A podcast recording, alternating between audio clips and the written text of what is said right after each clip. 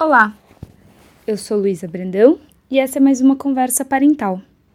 Eu sou psicóloga, mestre em psicologia clínica, atuo com crianças, adolescentes e orientação de pais em consultório particular em São Paulo. Nas últimas semanas, a gente tem conversado sobre resolução de problemas. Queria saber como tem sido esse treino. Vocês têm percebido se as crianças têm proposto mais formas de lidar com as situações? E se elas têm também dependido menos de vocês para lidar com as situações do dia a dia? Fiquei pensando que vale a pena a gente colocar esses treinos de resolução de problemas num contexto maior, que é o contexto de dar autonomia para as crianças. Eu imagino que criar filhos independentes e saudáveis e que quando forem mais velhos consigam se virar sem o apoio dos pais seja um dos principais objetivos de vocês. Eu gosto de pensar que o trabalho de criar filhos tem relação com criar cidadãos para o mundo.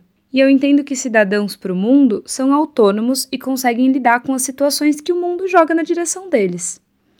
E nesse sentido, a autonomia é uma das habilidades mais importantes que a gente pode ensinar para as crianças. Como que a gente ensina autonomia além da gente deixar as crianças resolverem os problemas ou ajudá-las nesse processo? A gente pode ensinar autonomia no dia a dia, Cada vez que a gente se propõe a fazer para a criança uma tarefa que ela daria conta de fazer, a gente está desensinando um pouquinho de autonomia.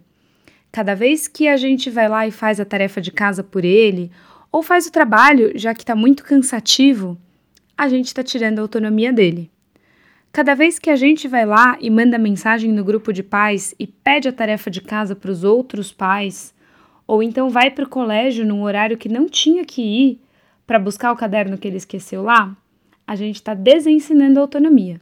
A gente ensina autonomia quando a gente deixa as crianças entrarem em contato com as consequências das próprias ações. É claro que tem limites e que se a situação for potencialmente machucar a criança, ou enfim, tem alguma questão de violência ou qualquer coisa nesse sentido, a gente vai proteger as crianças.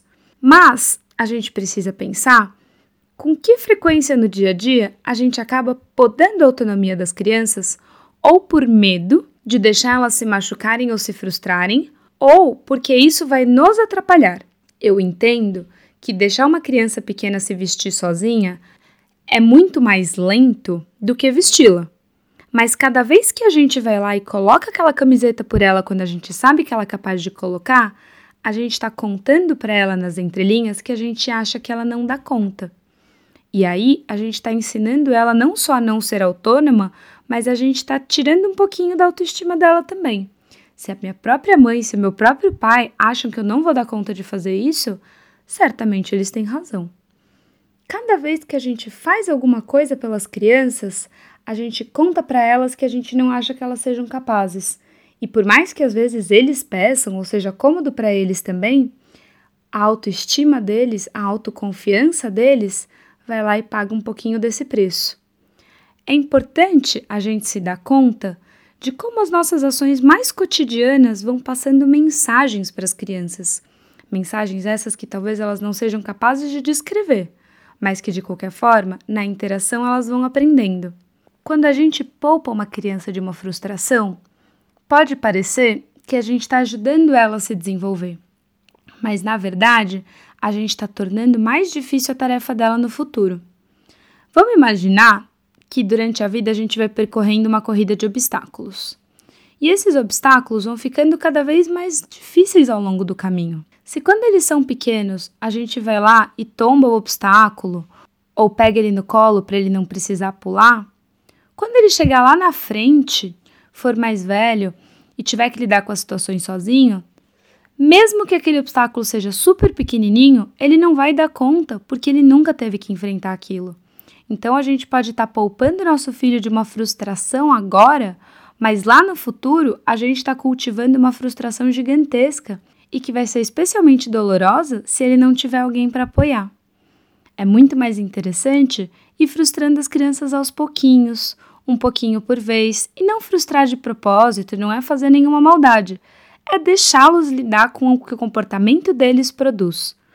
Ele fez alguma coisa com o um amiguinho e o amiguinho não quer ser amigo dele?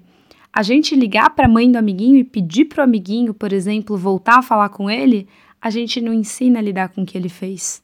Tem vários exemplos de como a gente pode fazer coisas agora que pode parecer que é o melhor caminho, mas no fundo a gente está ensinando ele que o mundo é um lugar sem sofrimento. E por mais que todo mundo gostaria que isso fosse verdade, a gente sabe que não é assim. Aqui é mais ou menos que nem na academia.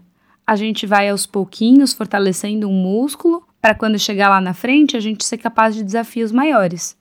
Com frustração é a mesma coisa.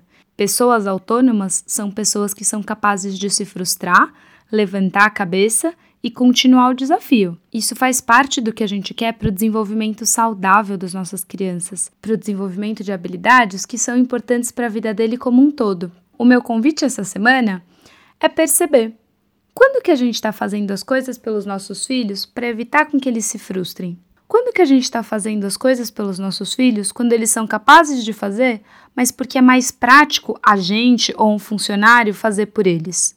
Vamos pensar com carinho nessas situações e aos pouquinhos pensando maneiras de mudar. No começo pode ser difícil vê-los se frustrando, pode ser difícil vê-los entrar em contato com tarefas que para eles parecem tão difíceis e para a gente parece tão fácil de resolver. Mas para a gente hoje só é fácil de resolver porque a gente aprendeu no passado a gente precisa dar para eles a chance de aprender também, tá bom? Então é isso. Comentem, mandem mensagens lá no Facebook. A gente vai continuando essa conversa. Um beijo, boa semana.